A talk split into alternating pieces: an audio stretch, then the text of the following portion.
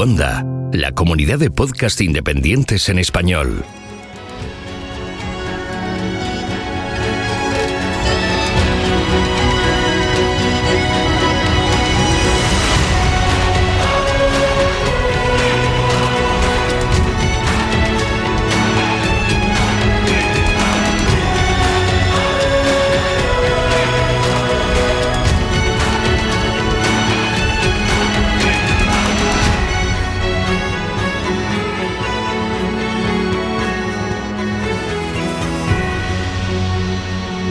Bienvenido a GeoCastaway. Descifraré ahora cuál es la razón de que por las fauces del monte Etna irrumpan a veces fuegos en tan gran torbellino, pues una tempestad de llama surgida con no mediocre destrucción, enseñoreándose de los campos de Sicilia, movió hacia sí los rostros de los pueblos limítrofes, cuando, viendo que todo el templo de cielo centelleaba en medio del humo, llenaban sus pechos de la preocupación temerosa de qué novedades tramaba Natura. Os preguntaréis qué hace leyendo esta pirada poemas en un podcast de geología. Pues porque la geología siempre ha estado en el arte y el arte siempre ha estado impresa en la geología. La geología no es chupar piedras, que también. La geología inspira y emociona, crea curiosidades por conocer lo desconocido, crea miedos y es capaz de cambiar civilizaciones y estilos de vida. La geología está en todo lo que hacemos y siempre ha estado ahí para nosotros. Este poema con el que he empezado el podcast es de Lucrecio, contextualizado en el siglo VI después de Cristo, y no es solo un poema. Los registros históricos como este ayudan a geólogos a conocer eventos pasados que no fueron registrados con técnicas más modernas, ya que en muchas ocasiones los marcadores geológicos para conocer la historia de su evolución no son tan evidentes. Y sí, Hoy vengo a hablar del Etna, ya que es nuestro volcán de moda en Europa. En él se inspiró este poema, en el que encontramos detalles de uno de sus eventos eruptivos. Del Etna podríamos estar hablando meses y manteniendo discusiones científicas que aún hoy no están cerradas sobre diferentes aspectos de él. Y eso que es uno de los volcanes mejor monitorizados y estudiados debido a los peligros que tiene su actividad. Para contextualizarnos, ya que cada volcán es un mundo, porque al igual que las personas, cada uno de ellos es especial y diferente debido a sus circunstancias específicas y contextos geológicos. Cuando alguien me viene y me pregunta, oye, ¿qué ha pasado en este volcán? Y digo, déjame, déjame que mire, ¿vale? Porque cada uno tiene un contexto geológico totalmente diferente. Y por lo tanto, aunque se den los mismos procesos, pues no se van a desarrollar de la, de la misma manera. El volcán Etna arropa la preciosa ciudad de Catania en el lado oriental de Sicilia, en Italia. Tiene una altura aproximadamente de 3.300 metros sobre el nivel del mar, aunque esta ha ido variando en el transcurso de su evolución. Aumenta cuando los materiales eruptivos se van depositando en sucesivas erupciones, pero también puede disminuir por el colapso de sus flancos, es decir, por la caída de una de sus laderas debido a diferentes procesos que son capaces de desestabilizar eh, su edificio volcánico. El volcán Etna está vinculado con la presencia de dos placas tectónicas convergentes, que son la placa europea y la placa africana. El movimiento de estas dos placas es la culpable de estar reduciendo progresivamente el tamaño del Mediterráneo y por lo tanto nos encontramos en un contexto eh, geodinámico activo. No voy a entrar en dar datos como el número de erupciones registradas durante mm, toda la historia de, de, de o las veces que arrasó Catania, ni la pelea entre Zeus y, y, Tifón con la que se explicaba el origen del volcán, porque no me gusta hablar mucho de lo que no tengo conocimiento. Entonces, vamos a dejar de lado algunas ramas de la geología que nos ayudarían a entender mucho mejor toda la evolución de, de este volcán y vamos a centrarnos en un proceso que investigo desde hace años y que es muy representativo en el Etna. El Etna se está deslizando lentamente hacia el mar Jónico a una velocidad de centímetros por año, lo que aumenta la posibilidad de que pueda colapsar repentinamente un sector del edificio y generar un tsunami. Este tsunami podría devastar el este del mar Mediterráneo. El proceso al que en un principio se le ha atribuido esta desestabilización del edificio es a la presurización de la cámara magmática y a la actividad eruptiva pero se han realizado estudios con sensores para cuantificar todo este movimiento progresivo del Etna y se observó que en ciertas ocasiones aumenta ese movimiento semanas o meses antes de una erupción. Pero en 2017 estos sensores detectaron un deslizamiento de 4 centímetros durante 8 días, que es una pasada, sin una erupción asociada. Y En otras zonas alejadas de la fuente del magma se observaron también estos movimientos, por lo que la actividad magmática por sí sola no puede explicar este proceso. ¿Qué otros procesos desestabilizadores del edificio volcánico podrían explicarlo? Pues uno de ellos podría ser el spreading. ¿Pero en qué consiste este proceso? Bueno, pues en estratovolcanes como el Etna, es decir, en edificios volcánicos de gran altura que han ido creciendo gracias a las diferentes erupciones, se desarrollan en su interior zonas con materiales mucho más blando, es decir, zonas de debilidad. Y por la simple gravedad y el peso del edificio volcánico que contiene en su interior esa zona más débil, el edificio se deforma. Por lo tanto, hasta ahora se conoce que tanto la actividad magmática como el proceso de spreading están afectando a esa huida del edificio del Etna hacia el mar, pero no se sabe qué proceso es el que controla esa deformación. Desde mi conocimiento estoy casi segura que los movimientos anuales de 2-3 centímetros que se producen en el edificio es debido a la interacción de ambos procesos. Y es especialmente interesante conocer cómo un proceso está impactando sobre el otro. Pero, ¿por qué está siendo tan complicado tener un conocimiento sobre esta interacción para conocer mejor esa inestabilidad que se está generando? Bueno, pues porque los procesos de spreading son procesos geológicos muy lentos y los procesos en los que interviene el material magmático son procesos mucho más rápidos. En nuestro laboratorio, por ejemplo, estudiamos estos dos procesos mediante modelización análoga y aún no hemos encontrado la manera de mantener las escalas de los tiempos y, reproducir estos dos procesos instantáneamente. Por lo tanto, nos fascinan las erupciones de este volcán, que nos tiene a todos hipnotizados, pero desconocemos los peligros que pueden generar el colapso de un sector del Etna en el mar Mediterráneo. Entonces, hay que seguir estudiando estos dos procesos que para mí pues, son tan cautivadores.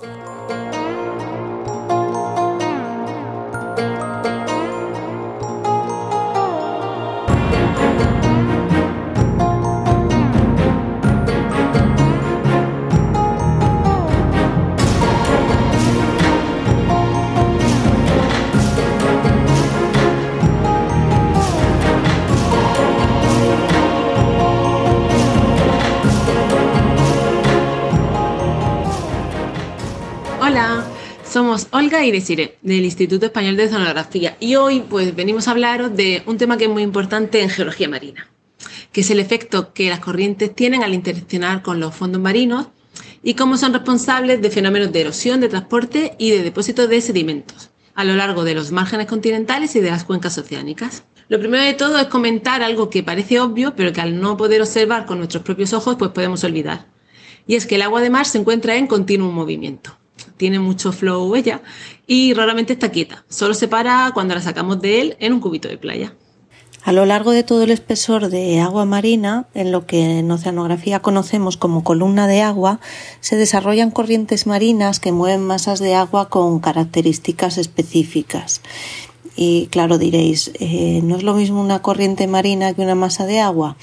Pues no, la verdad que no tiene por qué coincidir. Una corriente marina es un movimiento continuo generado por un variado número de fuerzas que actúan sobre el agua del mar, como por ejemplo la, fuerza de Coriolis, los vientos, las diferencias térmicas entre unas zonas y otras, la propia morfología de los fondos marinos, también procesos geodinámicos como el vulcanismo o los movimientos sísmicos, entre, entre otras muchas cosas pero la más, la más influencer, seguramente os suene, es la corriente termoalina. Eh, una masa de agua, sin embargo, es como su propio nombre indica, un cuerpo de agua marina que tiene propiedades físico-químicas distintas de las aguas que tiene alrededor y que se, se las identifica por su temperatura y su salinidad, teniendo el origen en una, en una región particular del océano. Las corrientes que nosotras estudiamos con lupa, pues son las corrientes profundas, eh, porque barren nuestros fondos marinos. Estas corrientes son capaces de generar sistemas deposicionales de grandes dimensiones y una gran variedad de rasgos erosivos. Es decir, lo que estaba en un sitio lo transportan a otro y van moviendo el sedimento tanto en el espacio como en el tiempo. Vamos, que si el fondo marino fuera una hoja en blanco, estas corrientes serían el cut sedimentario por excelencia. Estos sedimentos depositados y retrabajados mediante las corrientes de fondo también se conocen como depósitos contorníticos, ya que dichas corrientes circulan paralelas a los contornos batimétricos. Generalmente tienen un movimiento longitudinal al talud continental, aunque localmente, y debido a la topografía del fondo, por ejemplo cuando existen cañones submarinos o a la entrada o a la salida de estrechos oceánicos, como el estrecho de Gibraltar, pueden variar de dirección y exhibir flujos ascendentes, descendentes u oblicuos al talud. Vamos, van algo mareadas. Las contornitas se describieron por primera vez en el Atlántico Norte en los años 60 o así y desde entonces han sido identificadas en todos los márgenes y cuencas oceánicas e incluso en, lagos y en mares cerrados. Eh, y nosotras pues las encontramos allá donde vamos, en la península ibérica y concretamente el Golfo de Cádiz es un hotspot contornítico y es que aquí la salida de agua mediterránea profunda modela a su antojo estos fondos atlánticos. Las grandes acumulaciones de sedimentos son conocidas como depósitos contorníticos y son también llamados drip contornítico, que queda más, más cool, y se pueden clasificar en función de su posición relativa a otra estructura, como los confinados, así como nosotros ahora con el COVID, eh, también en función de su forma, como los elongados o monticulados, e incluso también eh, en función de su textura, según sean más arenosos o más fangosos. Morfológicamente, los depósitos que generan estas corrientes profundas varían enormemente y van desde pequeñas formas de fondo a grandes acumulaciones de sedimentos. Y cuando digo grandes, me refiero a áreas que ocuparían dos veces España y con espesores de más de un kilómetro. Entre las formas de fondo seguro que os viene a la cabeza eh, una imagen si hablamos de pequeños riples o grandes dunas de arena, que son como las que vemos en la playa. Pues que sepáis que en el fondo del mar y a grandes profundidades estas formas también son comunes. Asociados a estos depósitos encontramos muchos rasgos contorníticos erosivos que se generan cuando la corriente de fondo es demasiado fuerte como para depositar el sedimento. Vamos, cuando la corriente coge carreguilla, básicamente. Y este tipo de rasgo también se observa como pequeñas formas de fondo, como los surcos, así como a gran escala, como por ejemplo los canales contorníticos que pueden tener cientos de kilómetros de longitud o las terrazas erosivas o superficies de abrasión que pueden ocupar grandes áreas. Todo esto que aquí os contamos es una disciplina mucho más compleja, ya que las características de estos depósitos están además fuertemente influenciadas por el clima, el aporte sedimentario, las variaciones del nivel del mar y... Y la tectónica, Olga, no te olvides de la tectónica. Es un, es un puzzle, por no decir un rompecabezas, del que aún nos quedan muchas piezas por encajar, porque para estudiar todos estos rasgos sedimentarios hay que abordarlos desde una metodología de trabajo multidisciplinar, ya que tenemos que conocer en detalle lo que sería cada pieza, por ejemplo, cómo se mueven las masas de agua profunda, qué efecto tienen sobre la morfología del fondo y sobre los sedimentos del margen, cómo afecta a la producción biológica y a la biota marina y posteriormente también se pueden hacer modelos matemáticos y simulaciones numéricas de, todos estos procesos.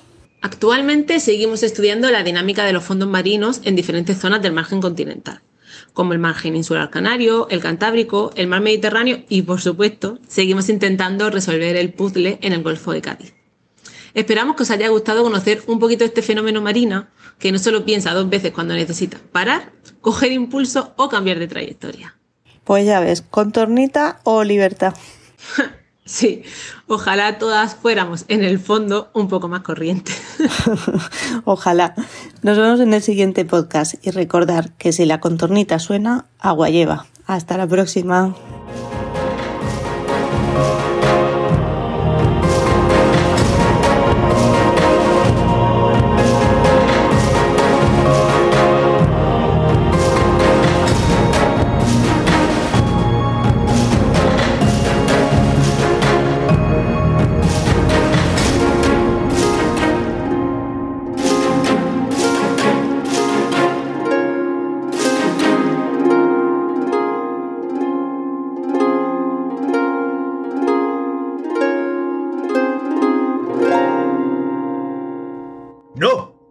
Puede ser. Uno, dos, tres, cuatro y cinco. Pero, pero, ¿cómo? ¿Cómo es posible? ¿Cinco puntos en el patrón de difracción? ¿Un eje de orden 5 que viola las leyes de la cristalografía? ¡Es el descubrimiento del siglo! ¡Eureka! ¡Compañeros! ¡Colegas! ¡Mirad! Eh, ¿Hola? ¿Hola? Hola, geonáufragos. No, no me he vuelto loco. Con esta cuña, con la que abro el podcast de este mes, pretendo dramatizar cómo fue el descubrimiento de los cuasicristales en 1982 por Sethman. Como no sé pronunciar su nombre, voy a intentar no repetirlo, o en su defecto llamarle el doctor cuasicristalino. Podría seguir con la dramatización de su descubrimiento, porque, por lo visto, se las hicieron pasar canutas. Como ya habréis adivinado, el tema de este mes son los cuasicristales. Los cuasicristales se caracterizan por ser estructuras ordenadas, pero no periódicas, que carecen de simetría translacional. Si recordáis mi segundo podcast, sí. La infame clase magistral de cristalografía. Los cristales podían tener simetría 1, 2, 3, 4 y 6. Sin embargo, en este caso, los cuasicristales pueden presentar ejes con órdenes distintos a estos, como por ejemplo 5, 8 y 12, ya que los cuasicristales no cumplen el teorema de las restricciones cristalográficas. El descubrimiento de los cuasicristales comenzó con el estudio de reacciones metálicas, que son los cuasicristales más abundantes, aunque también hay cuasicristales formados por polímeros. Pero vamos a lo que de verdad importa en un podcast de geología. ¿Hay minerales cuasicristalinos? En 2007, un grupo de investigadores de la Universidad de Florencia, encabezados por el geólogo Luca Bindi, comenzó la búsqueda de minerales cuasicristalinos. Sin embargo, no fue hasta 2009 27 años después del descubrimiento de los cuasicristales sintéticos y 25 años después de la primera publicación sobre el tema, cuando se descubrió por primera vez un cuasicristal natural. Este mineral llamado icosaedrita se encontró en un meteorito caído en Rusia en la región de Katirka. El segundo, y hasta el momento último mineral cuasicristalino es la decagonita, cuyo nombre proviene del eje de simetría de orden 10 que describe su estructura y no de las necesidades fisiológicas de nadie. Este mineral también se descubrió en el meteorito de Katirka. Curiosamente, en ese mismo meteorito se han descrito otros siete minerales nuevos, que no voy a nombrar aquí por no ser cuasicristalinos. Os dejo en el blog el enlace a la descripción de este meteorito en la web de Mindat por si tenéis curiosidad. En 2016, Luca Bindi y su equipo publicaron un artículo en Scientific Reports donde aseguraban haber encontrado el tercer mineral cuasicristalino. ¿Sabéis dónde? Exacto, en el meteorito de Katirka. Sin embargo, no ha sido todavía aceptado por la IMA, la Asociación Mineralógica Internacional, que se encarga de supervisar la aprobación de nuevos minerales. Así que, lamentablemente, de momento nos quedamos solo con dos minerales cuasicristalinos, aunque espero que en el futuro más minerales cuasicristalinos pasen a engrosar las listas de la IMA. Por último, solo me queda decir que el descubrimiento de los cuasicristales ha supuesto una auténtica revolución para la cristalografía y la ciencia materiales. Gracias a este descubrimiento, Setzman, el doctor cuasicristalino, fue galardonado con el Premio Nobel de Química en el año 2011. Hoy me despido deseando que cristalicéis cuasi cristalinamente. ¡Adiós!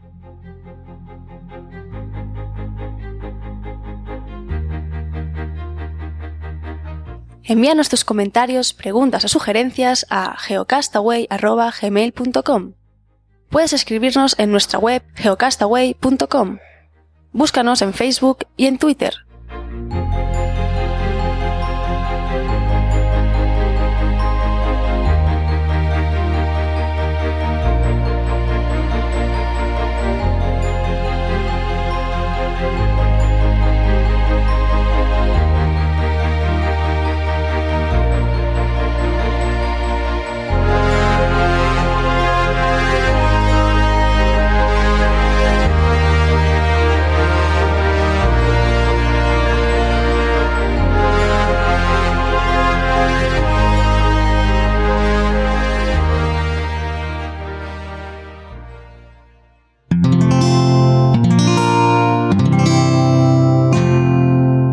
Escuchar más capítulos de este podcast y de todos los que pertenecen a la comunidad Cuonda en cuonda.com.